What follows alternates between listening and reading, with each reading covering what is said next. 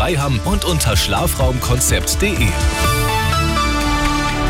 Arabella München um halb eins, das Update mit Sebastian Uhl.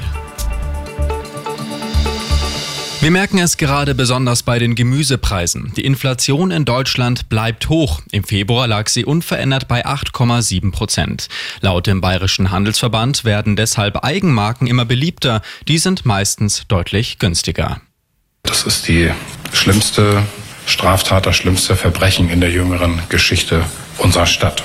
So hat Innensenator Andi Grote den Amoklauf von Hamburg gestern Abend bezeichnet. Soeben wurden Details in einer Pressekonferenz vorgestellt. Der Täter, offenbar ein ehemaliger Anhänger, hat in einem Gebäude der Zeugen Jehovas sieben Menschen und dann sich selbst erschossen. Kommen wir wieder zu einem schöneren Thema. Für Hollywood und alle Filmfans ist am Sonntag wieder die wichtigste Nacht des Jahres. In Los Angeles werden die Oscars verliehen. Unter den Favoriten ist heute sogar ein deutscher Film. Im Westen nichts Neues wurde neunmal nominiert. Zurück nach München. Die große Boulder-Unterführung in Rammersdorf nimmt Formen an. Aber es fehlt noch Geld für die riesige Rosi, wie sie genannt wird.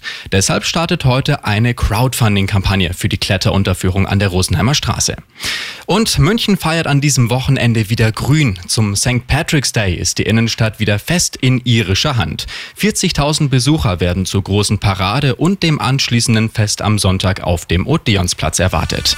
Immer gut informiert, mehr Nachrichten für München und die Region wieder um eins. Und jetzt der zuverlässige Verkehrsservice mit Stefan Hempel.